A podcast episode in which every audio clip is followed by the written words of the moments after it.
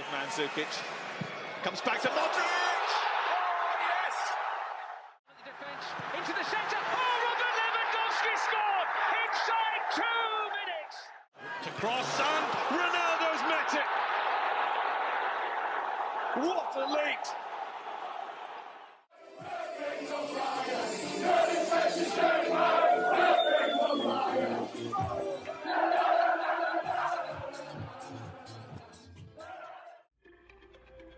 24 equipas, 622 jogadores e um mês recheado de futebol. Sejam bem-vindos ao Euroscout, podcast da ProScout que irá acompanhar o Euro 2020 diariamente. Vamos a isso.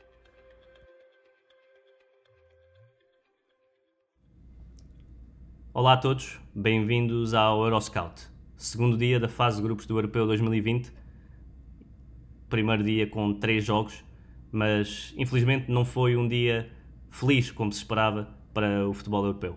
No segundo jogo do dia, no Dinamarca-Finlândia, Christian Eriksen caiu inanimado aos 43 minutos e, durante largos minutos, temeu-se o pior. Uh, vimos imagens uh, escandalosas, diria, imagens perturbadoras de, destes momentos com Eriksen inanimado no chão. Uh, o jogo acabou por, por se retomar. A esta hora temos, temos notícias positivas. Uh, o jogador já comunica, já está consciente, já, já falou e já mandou mensagens aos seus colegas de seleção e, e do Inter. E, e, estamos assim mais, mais animados em relação ao futuro, mas a verdade é que tememos o pior durante, durante largos minutos e não foi um dia fácil uh, de acompanhar depois desse momento. Uh, por motivos de respeito e também para não entrarmos, se calhar, em algumas hipocrisias, não iremos falar de, de análises táticas sobre, sobre esse segundo jogo, porque aquilo que se passou retirou um pouco da, da paixão de seguir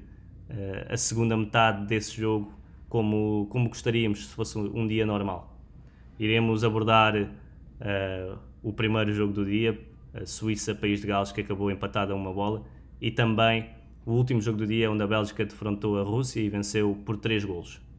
Será um episódio ligeiramente diferente, talvez menos animado, mas, mas continuamos aqui no Euroscout com, com excelentes convidados. Hoje não é exceção, tenho comigo o Felipe Melo, colaborador da ProScout, e também Luís Cristóvão, jornalista, comentador desportivo, e com eles estarei hoje bem acompanhado e pronto para, para um episódio que será diferente, como já referi. Começo por ti, Luís. Uh, como, é que, como é que viveste este dia? Que acabou por ser um dia de muitas lições, um dia de, de reflexão, um dia diferente, fora daquilo que estávamos à espera, mas que realmente nos põe as coisas em perspectiva. Qual a tua visão sobre, sobre este dia como, como jornalista como um profissional que está por dentro do meio? De facto, hoje foi um dia muito difícil. Uh, um dia que começa com, com enormes expectativas em relação a, a, este, a este viver do, de um dia de Euro a sério, não é? Um, um dia com os três jogos que uh, nos faz estar, e eu confesso que retirei este dia para estar em casa a ver a, as três partidas. Um, e, e, no fundo o tema do dia acaba por ser o contrário de toda essa alegria, toda essa expectativa, toda essa ambição de, de ver bons jogos, uh, acaba por ser uma, uma situação muito difícil, uh, e lá está, uh, mesmo estando a ver à distância, é uma situação difícil de, de, de abordar e de, e de entender. a forma como o, o Eriksen cai, para mim, foi automaticamente gera-me aquela reação de, de, uma certa incredulidade, não é? Ao perceber que não é uma queda na, natural. E, obviamente, tudo aquilo que se seguiu uh, obriga-nos depois a, a, algumas reflexões no que foi a, a forma como a, a transmissão, portanto, a realização do jogo aborda o incidente e durante alguns minutos insistentemente à procura de um ângulo para vermos uh, Christian Eriksen e oferecer-nos imagens que nenhum de nós queria ter visto. Um, e, e, e, de facto é difícil perceber como é que numa transmissão da, da, UEFA isso é possível, quando sabemos todos os cuidados que, que estão envolvidos na, nas transmissões. E depois, olhando também da, da, parte daquilo que é o meu trabalho, eu estava a acompanhar o jogo na, na Sport TV, a situação em que o André Silva e o Luís Catarina acabaram por ficar. eu já passei por situações de jogos interrompidos, de teres que ficar 30, 40, 50 minutos a aguentar uma emissão onde não acontece nada ou acontece pouquíssimo, não é? Estás a ver um, um, estádio, um campo relevado vazio um,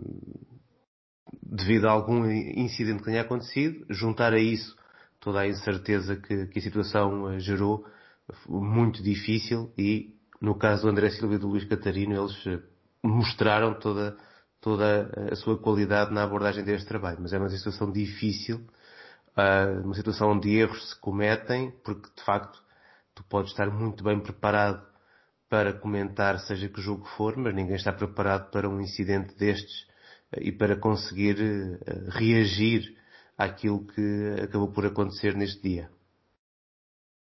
Sim, é sempre uma situação muito, muito complicada. Nós, por exemplo, na ProScout temos o André Zeferino, que esteve comigo ontem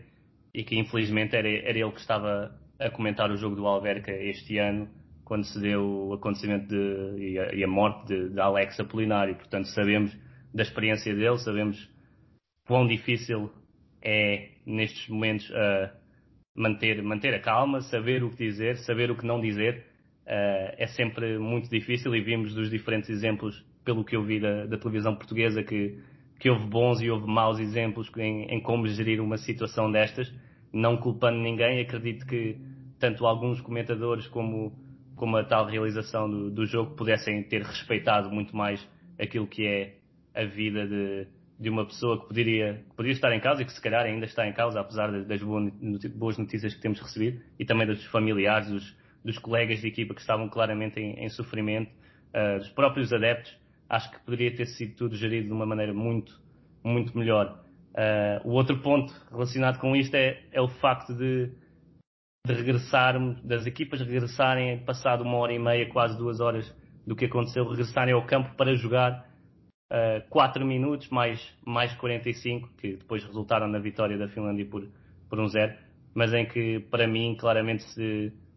se desrespeita qualquer, qualquer ética e, qual, e qualquer uh, fair play e mesmo o sentido de competitividade numa Dinamarca que, mesmo sabendo, e pelo que se diz que foi Eriksen a pedir para a equipa jogar, uh, sabendo que os jogadores aceitaram esse desafio, creio que alguém que passa por uma experiência traumática como, como a que aconteceu com a, com a Dinamarca,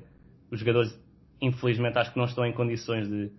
de decidir aquilo que é melhor para eles ou de, terem uma decisão racional nesse sentido. E por isso, Felipe, passo para ti qual a tua visão, o facto de de se regressar a, ao jogo? O que, é que, o que é que achas? Não sei se viste o jogo, eu, eu confesso que, que a segunda parte me custou muito a ver e, e quase, quase não acompanhei. Uh, o que é, qual é a tua visão sobre, sobre este assunto, sobre este dia, Felipe? Uh, primeiro, desde já agradecer também a oportunidade de estar aqui a, a falar com vocês. Depois, um, foi, foi uma situação que, que, ninguém quer, quer passar. Obviamente, se, se foi difícil para nós a ver em casa para os jogadores eh, foi, foi muito pior. Um, depois só acrescentar ao, ao que o Luís diz da transmissão, um, a, a, há um momento em que também vão buscar a imagem de, penso eu que seja a mulher do, do, do Eriksen quando, quando está no campo, que também parece de, de um mau tom uh, incrível. Uh, depois de, dos jogadores voltarem outra vez a, ao campo para jogar, não consigo entender. Mesmo que tenha sido o Eriksen a pedir e os jogadores a quererem jogar por ele, e que faz todo o sentido, acaba por dar uma pressão extra aos jogadores e à situação que, que, que não vale a pena. Tem que haver um momento em que, que, que quem decide se o jogo vai para a frente ou não, e suponho que seja a UEFA neste caso, que pense que, que já não vale a pena estes 50 minutos de futebol que vão passar pela frente, ninguém vai estar com a cabeça para ver. E acaba depois a Finlândia por ganhar, o, marcando o golo. O primeiro gol da história eh, da Finlândia no, no Campeonato da Europa, em que os jogadores nem sequer festejam, para não, porque obviamente não fazia sentido já o que estava a passar. E isso para mim é o que, o que me custa mais entender, é como é que se deixa aos jogadores ter parte desta escolha e como é que se depois segue mesmo para a frente com o jogo. Eu acho que não, que não faz sentido nenhum. poderia ter posto o jogo a outra hora, no outro dia, quando toda a gente tivesse já focado outra vez no, no futebol. E assim acaba por ser eh, o, o resultado e o jogo uma história que ninguém, que nunca ninguém vai falar sobre isso, vai só falar sobre o que aconteceu ao Eriksen. Passando para ti, Luís, e terminando também este assunto que, que poderia, poderia durar eh, muitos, muitos episódios e, e largas horas, uh, é talvez uma prova de que as prioridades de quem manda, de, dos altos cargos do futebol mundial e europeu, é também uma prova de que, se calhar, a saúde uh, dos jogadores, o bem-estar dos jogadores, uh, não está no topo dessas prioridades? Será que há valores, e aqui quase num, num duplo sentido, será que há valores que falam mais alto? Sim. Uh, embora a situação que foi, que foi colocada aos jogadores, como já percebemos pelas palavras do técnico dinamarquês, seria a de jogar hoje ou jogar amanhã ao, ao meio-dia, portanto, acrescentando um quarto jogo ao, ao, dia de amanhã. Os jogadores terão decidido jogar hoje e eu, eu percebo-os uh, na perspectiva de que uh, eles sabiam que esta noite não vão dormir. E, e, e por isso uh, acredito que tenha sido uma forma de, o mais depressa possível, ultrapassar toda esta situação. Agora, o que é certo, eu acompanhei depois o, o, a segunda parte do encontro, pelo menos até ter começado o, o, Rússia-Bélgica, o que é certo é que os jogadores eh, dinamarqueses estavam completamente fora, fora de si, não é? O gol que é sofrido, a abordagem do, do Schmeichel é, parece-me algo deficiente, num lance que seria difícil, mas percebe-se que não está totalmente focado na, no, no, encontro. O Eiberg falha um penalti. A equipa da Finlândia acaba por ser muito feliz ao marcar o, o, seu primeiro gol no único remate que faz no jogo, portanto o primeiro remate no grande competição dá três pontos à equipa finlandesa, mas é uma equipa da Dinamarca que ficou, ficou fora dela e, sinceramente, eu acho parece muito difícil que uma equipa, tendo em conta que também estamos num calendário super concentrado, acho muito difícil que uma equipa consiga recuperar bem daquilo que aconteceu hoje. Portanto, não é uma questão de mais dia, menos dia, não sei se será sequer uma questão de, de semana. Obviamente, com Eriksen a recuperar, uh, isso pode dar aqui um, uma força extra à equipa, mas aquilo que estes jogadores passaram hoje, uh, acredito que vai deixar marcas e que baralha por completo aquilo que são as contas desportivas do grupo e, obviamente, outros valores se levantam, se levantam na abordagem deste, deste assunto para os jogadores na questão humana, o ter ido a jogo, a meu ver, foi mesmo colocar o problema para, para trás o mais rapidamente possível.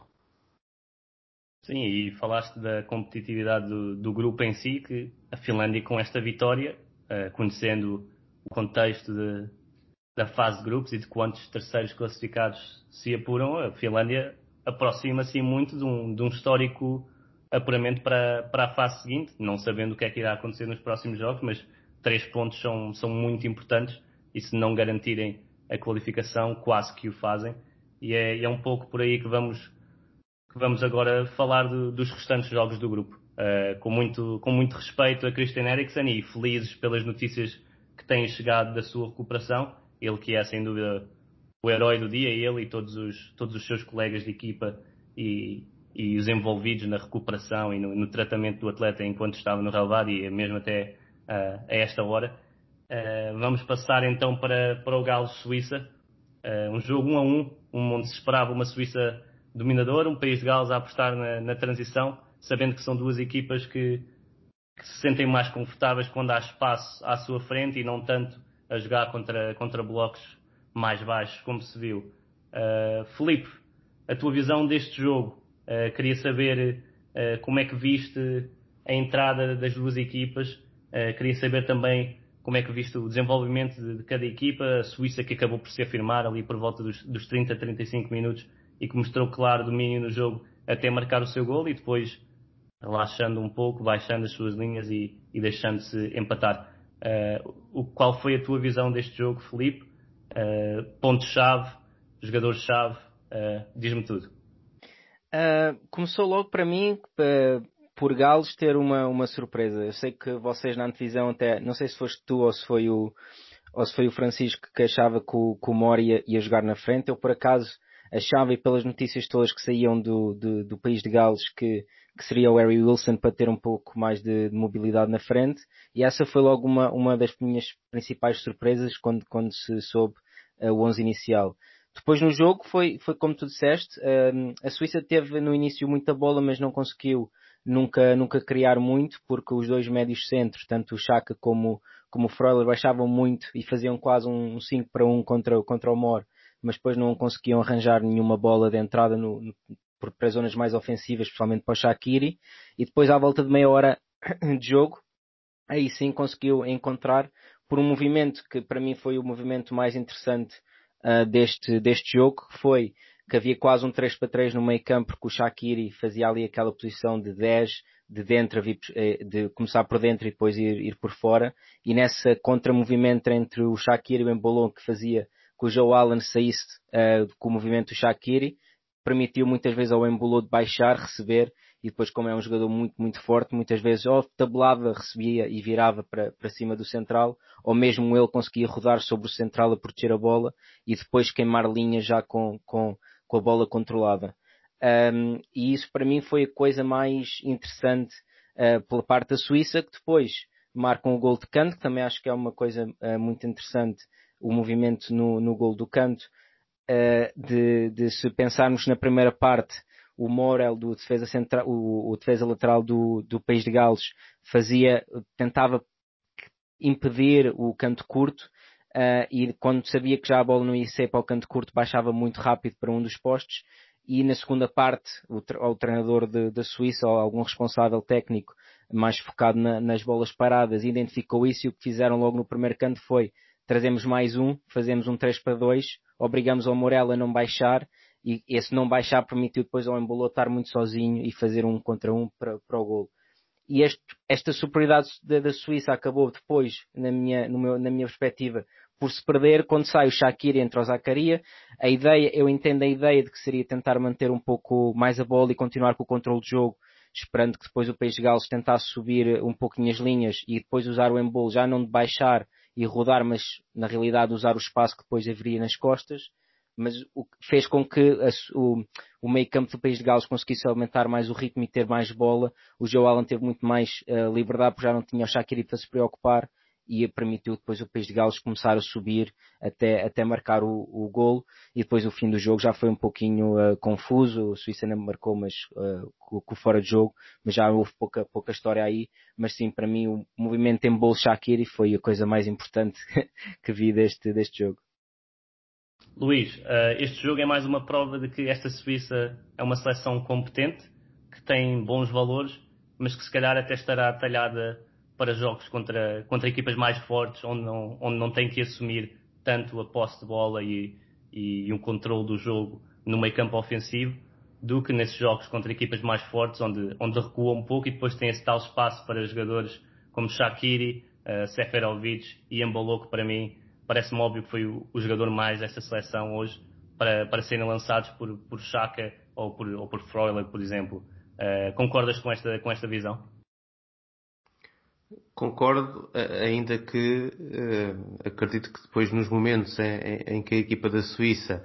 vai encontrar esse contexto onde pode se calhar brilhar, brilhar mais, não tem realmente a capacidade para competir uh, de forma a vencer uh, equipas mais poderosas. sendo certo que vamos ter um Itália-Suíça já aí na segunda jornada, que poderá comprovar esta, esta teoria ou, ou não, mas uh, aquilo que a mim saltou um bocadinho à vista neste jogo de hoje da, da Suíça foi exatamente a, a sua incapacidade para, apesar de, de, estar a dominar o jogo, não ser uma equipa dominante. Ou seja, a equipa suíça foi conseguindo, uh, e através da, dessa descrição que o Felipe Melo fez também do, dos movimentos da, da equipa ao longo da primeira parte, foi conseguindo empurrar o conjunto galês para mais próximo da sua área, mas sem nunca uh, colocar em, diria, em, em, grandes dificuldades essa organização ga galesa, porque a sua solução de finalização, Seferovic, acaba, acabou por ter hoje um dia extremamente perdulário e, e portanto, quando a, a, a opção de finalização é um jogador com o qual não consegues ter garantias de que ele realmente cumpre na, na, missão que tem no jogo, fica mais difícil para te tornares uma equipa dominante. Falta à Suíça esse, esse aspecto, que é daqueles aspectos que, pode, que muitas vezes não podem ser trabalhados, ou, ou, ou esperas uns dias bons de Seferovic, ou, ou esperas encontrar um jogador que ocupe essa posição com, com mais qualidade, e a, a, meu ver a equipa da Suíça acabou por sofrer por isso mesmo. Um, do, do outro lado, do, da, da, equipa do país de Gales, a minha surpresa, e olhando sobretudo a primeira parte do jogo, a minha surpresa passou muito pela forma como a equipa cedeu um, completamente perante, perante a Suíça e, e, desceu em demasia, muitas vezes colocando o, o Daniel James em, em, situações em que tinha que estar mais, estava mais perto do defesa lateral do que propriamente em, em posição para surgir em situações de transição ofensiva e isso custou realmente ao, ao país de Gales durante muito tempo no, no encontro, eh, sendo que eu também esperava que fosse o Wilson a jogar, mas de facto a opção por Moore acabou por dar aí uma alternativa em termos de saída, ou seja, eh, Robert Page a perceber que iria ter provavelmente dificuldades frente a esta Suíça e a procurar ter um, um plano B em campo e que acabou por ser esse plano B a, a conseguir dar o gol. Sim, não só, não só para sair para o ataque, mas também nas bolas paradas, como se viu, uma, uma aposta um pouco à imagem do, do papel que tinha Robson Canu, apesar de serem jogadores diferentes, Robson Canu no, no Europeu 2016 também era essa referência mais, mais física, que, que sozinho conseguia aguentar por vezes dois, três defesas e que depois permitia tempo para, para os seus colegas de equipa se aproximarem. Uh, uma, uma das coisas que, que, gostava de mencionar neste jogo era, foi o papel de Bale, ou, ou a falta de, de relevância de, de, Bale neste jogo. Acho que o País de Gales, para, para conseguir disputar o apuramento para a fase seguinte, terá que precisará de, de muito mais de, de, Bale, que hoje esteve desaparecido. Aliás, as duas figuras das equipas, Shaqiri e Bale, não, não estiveram inspirados. E Felipe, para, para fecharmos este jogo, uh, como é que vês as contas do grupo neste momento, sabendo que há um Itália-Suíça e, um Turquia-País de Gales, principalmente nestes dois jogos, que se poderá decidir o apuramento, quem é que vês de forma muito rápida uh, a ganhar vantagem rumo, rumo à fase seguinte? Sim, esse Turquia-País de Gales vai ser eh, o jogo que pode decidir eh, tudo, porque sinceramente acho que a Itália tem todas as condições para ganhar a Suíça e arruma o apuramento e provavelmente até o primeiro, provavelmente não de certeza o primeiro lugar. E depois há três equipas para dois ou um lugar. Depende, depende muito, é difícil eh, ter um, uma visão muito clara porque vai muito depender desse Turquia, desse Turquia país de Gales, porque se a Turquia ganhar faz três pontos e temos 3, 1, 1 para a última jornada, sendo que depois a Itália provavelmente irá já rodar um, um pouco a equipa, o que facilitará ao país de Gales, em teoria, obviamente. Uh, se o país de Gales faz 4 pontos, apura-se, porque mesmo penso que 4 pontos só num caso muito, muito estranho não será suficiente para, para, nem que seja para um dos melhores terceiros. Por isso vai ser um jogo muito, muito interessante porque a Turquia vai ter que tentar, tentar ganhar,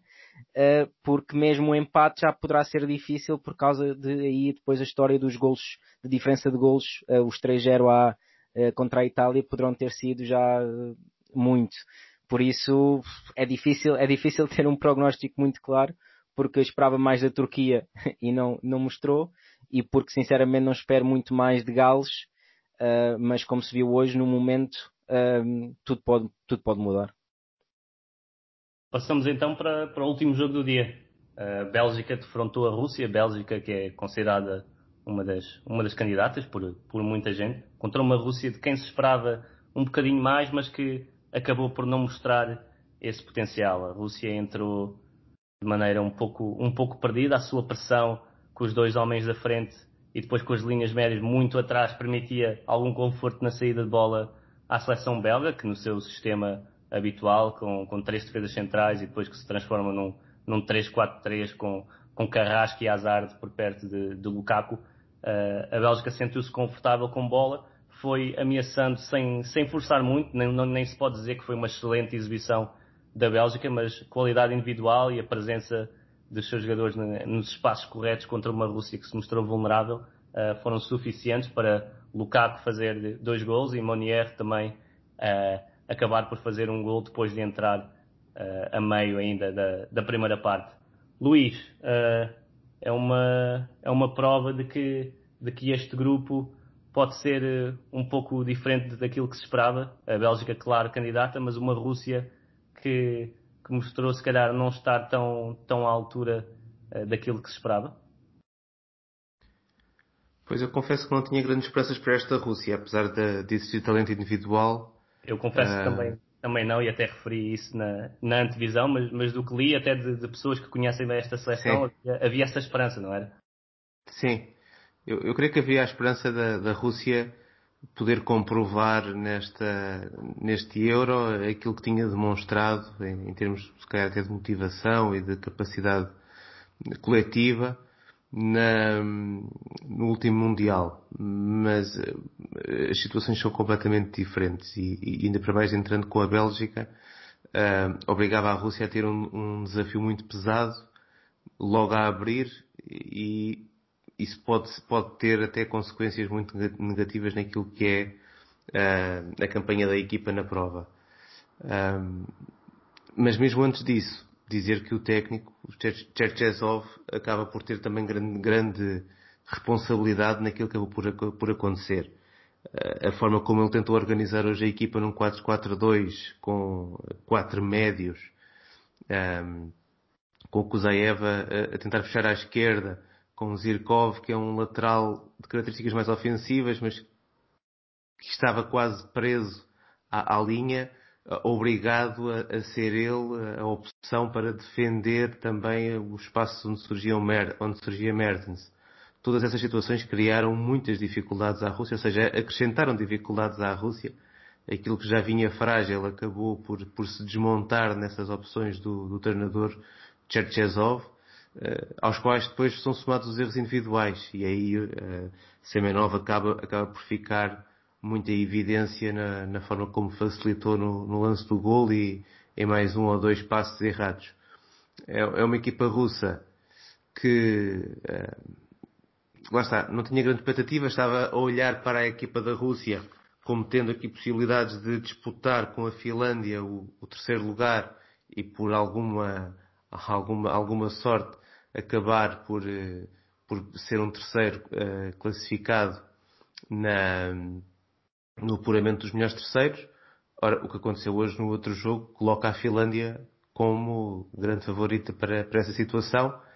Uh, Parece-me que a, a, Finlândia, depois daquilo que conseguiu frente à Dinamarca, acaba até por ter aqui uma forte possibilidade de, somando mais um ponto na segunda jornada, até ficar já praticamente apurada para, para, para a fase seguinte. E, e, por tudo isso, creio que neste grupo o, o resultado surpreendente, e sabemos porquê, da, da Finlândia, acaba por até uh, aumentar aquelas que são, aquelas que eram as dificuldades que, que a Rússia uh, poderia esperar. Por outro lado, a Bélgica nem precisou de jogar muito, como tu disseste. A Bélgica faz uma boa primeira parte, aproveitando os erros do, do adversário e, e impondo-se uh, sem uh, ter que colocar a quinta velocidade. E depois teve um jogo de preparação na, na segunda parte, portanto, uma, uma gestão de, de, jogadores que só não, só não terá sido mais completa porque a,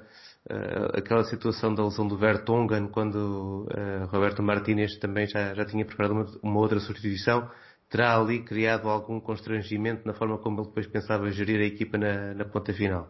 Mas de resto, é um dos candidatos, não foi testado defensivamente, que eu creio que é onde vai ter as suas uh, fragilidades, mas que hoje cumpriu com a sua missão e uh, tem uma vitória significativa nesta, nesta abertura de Euro. Felipe, a última pergunta ainda, ainda sobre este jogo. Concordas com, com o Luís que Cherchezov, selecionador russo, errou um pouco na sua abordagem inicial? Esta Rússia que até, até se esperava que pudesse alinhar com, com cinco defesas, como foi, como foi hábito, aliás, durante, durante os, últimos, os últimos anos. Uh, concordas com essa visão? Achas que as, as, substituições forçadas por lesão e depois ao intervalo provam que, que, o próprio selecionador se apercebeu disso e que depois até houve uma, uma mini reação da parte da Rússia no início da segunda parte que mostrou um, um lado melhor e mais atacante e controlador por parte desta, desta seleção russa? Uh, sim, concordo. É daqueles dias que correu tudo mal à Rússia, porque uh, uh, se o planeamento do jogo não foi, não foi ideal, também depois os dois erros individuais que dão os dois primeiros gols à Bélgica também não, não ajudaram. Obviamente que entraram porque até ao décimo minuto um, a Rússia defender punha-se no, no, no 4-4-2 e no início, naqueles primeiros 10 minutos, a ideia não me pareceu tanto que fosse os dois homens da frente, o Zuba e o Golovin, saírem na pressão. Depois do golo, aí sim é que eles saem os dois na pressão e há claramente um espaço que se cria enorme porque a linha dos médios não, não o faz e depois ficam dois jogadores contra cinco, uh, os três centrais mais os dois médios centro da, da Bélgica, que impossibilitava tudo uh, de resultar. Depois as subidas muito do ala direito traziam sempre o médio esquerdo muito para trás, ou seja, deixava muito espaço ao central do lado direito, o Alderweireld, para sair com bola e depois fixar um dos médios centros que tinha que sair na pressão e criava espaço para a bola vir por dentro pelo, pelo Lukaku. E foi uma, uma confusão aqueles, eh, depois daquela última, aquela meia hora a seguir, a seguir ao gol, uh, que, que, que foi difícil de perceber o porquê daquilo ter corrido tão mal em um pouco espaço de tempo. Depois na segunda parte, sim, na segunda parte, pelo menos 15 minutos, e depois entrar aqui um pouco também da Bélgica realmente não ter posto o pé no acelerador na, na segunda parte, mas na segunda parte sim há uma, um reajuste, jogam outra vez com, com três centrais, mas que acabam ser cinco defesas, com os três da frente quase a fazer um contra um no, nos centrais da, da Bélgica, e mesmo que não criassem perigo, já mostrou uma Rússia organizada. E se for a Rússia organizada, com, tem que ter sempre um Golovin uh, num estado de graça nos próximos dois jogos para ter hipótese, mas uma Rússia organizada pode criar problemas. Agora, se for a Rússia da primeira parte, especialmente depois do gol do Lukaku, aí não, aí nenhuma, nenhuma equipa consegue, consegue sobreviver.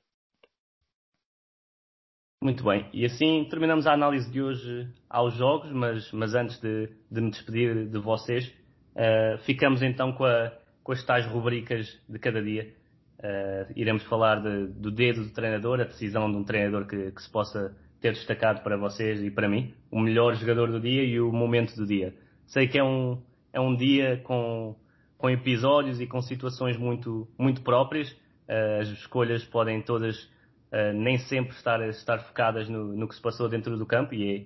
há coisas bem mais importantes do, do, que o futebol, como podemos perceber hoje. Portanto, vou, vou começar com o Luís, depois vou para ti, Felipe Uh, dedo do treinador. Uh, Luís, qual foi a tua escolha para, para o dia de hoje?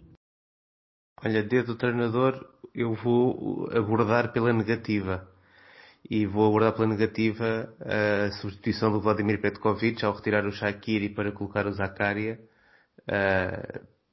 creio que em, em termos táticos era uma troca que fazia sentido. Na prática, foi uma mensagem lançada para dentro do terreno que uh, desfocou aquele que estava a ser o jogo da Suíça, permitiu ao país de Gales crescer no encontro e, em última análise, custou pontos à equipe helvética. Felipe, a tua escolha? Uh, o me aqui o, a minha escolha. Eu por acaso tinha duas, era essa do, da, da, substituição falhada e depois também no jogo da Suíça com o País de Gales, uh, o gol que dá o, golo da, da, da Suíça, o movimento do canto, Uh, não por ser um movimento extraordinário, mas por uh, criar, como, como falei na altura, esse terceiro homem entrar para, para um canto curto e a fixar o jogador que supostamente iria estar também na zona do embolo a cabecear, e isso pareceu-me claramente uh, dedo do técnico. Sim, eu admito que pensei muito também na, nessa escolha de, de Petkovic, uh, na substituição de, de Shakiri e entrada de Zakaria, mas vou optar pela, pelas opções de, de e, e, também o facto de, de, termos visto uma Rússia descaracterizada, talvez por, por ter saído de, do seu conforto numa estreia de uma competição tão grande, o que mostra que muitas vezes a, a tal identidade de que se fala deve ser eh, levada em conta, principalmente numa competição tão curta em que cada jogo uh, decide tanto, ou pode decidir tanto, e também uh, a escolha interessante de, de colocar Cheryshev em, em campo e depois retirá-lo aos 63 minutos, ele que entrou ainda, ainda na primeira parte, naquela primeira substituição aos 29 minutos. Portanto, esse é o meu dedo de treinador, também um pouco pela negativa. Uh, hoje fomos todos um pouco mais, mais pessimistas, uh, exceptuando ali o Felipe. E vamos então para, para o jogador do dia, Luís. Vou ficar com o Embolo. Uh, acaba por ser um jogador do dia de uma equipa que não venceu, mas uh, a exibição do, do, avançado suíço foi, a meu ver, aquele que mais preencheu uh, o dia de hoje. Um dia difícil. Embolo acabou por nos deixar aqui alguns momentos que fazem acreditar que a Suíça, apesar de não ter o tal ponta de lança que há pouco falávamos, tem aqui um jogador que pode ajudar a fazer a diferença em algum momento. Felipe? Uh, eu vou para o Tillmans. Uh, certo que a Rússia deu muita facilidade, mas acho que esta Bélgica, se, se for longe no torneio, um meio campo Tillman e com a ajuda do, do, do Kevin De Bruyne se, se, recuperar, vai ser sempre algo a ter muito em conta e a maneira como ele pausa o tempo do jogo da, da Bélgica é para mim uh, fenomenal. Num jogo onde Christian Eriksen e toda a equipa da, da Dinamarca merecia o destaque. Uh, eu opto até pelo, pelo guarda-redes da Finlândia, uh, Radek, e peço, peço desculpa se a pronúncia não é, não é certa, eu tentei, tentei investigar, mas Radek fez uma exibição fantástica dentro das condições que sabemos, uh, manteve esta Finlândia dentro do jogo durante, durante algum tempo na primeira parte, depois na segunda parte defende um penalti também e mostra que se depender dele, a Finlândia pode, pode fazer história neste torneio. Última escolha do dia. Vamos então para o momento do dia. Luís, começo mais uma vez por ti e depois, Felipe, uh, vamos ouvir as tuas escolhas. Olha, vou, vou buscar um momento pela positiva, uh, mas que não acontece em jogo, acontece no momento antes da retomada da partida entre a Dinamarca e a, a Finlândia. Uh, é, todo, toda essa preparação para o regresso ao jogo é épica na forma humana como uh, percebemos o que acontece da parte da, da, equipa da Finlândia, dos adeptos todos envolvidos, mas há um elemento em especial, Casper Schmeichel, que em, em lugar de estar a aquecer, percorre o seu meio campo abraçando e conversando com cada um dos seus companheiros, com elementos da equipa técnica e aí a, a demonstrar, uh, por um lado, a sua preocupação, ou aquela que era a sua principal, principal preocupação, que toda a gente estivesse bem e, e, consciente de que teriam que ir fazer um jogo que seguramente ninguém quereria jogar, e uh, a dar, não sendo ele o, o portador da, da braçadeira, mas a dar também aqui assim um grande sinal de liderança dentro da, daquele balneário. Foi um momento que me comoveu também neste dia e por isso escolho como o melhor momento deste dia triste. Felipe? Para mim foi um momento que também, obviamente, o Dinamarca-Finlândia, uh, que não sei, não tenho certeza se passou na, na televisão portuguesa, mas passou aqui na, na, televisão inglesa, que foi os adeptos da Dinamarca e da Finlândia, os adeptos dinamarqueses a dizerem Cristiano e os adeptos da Finlândia a gritarem uh, Ericsson, ser um momento uh, extraordinário.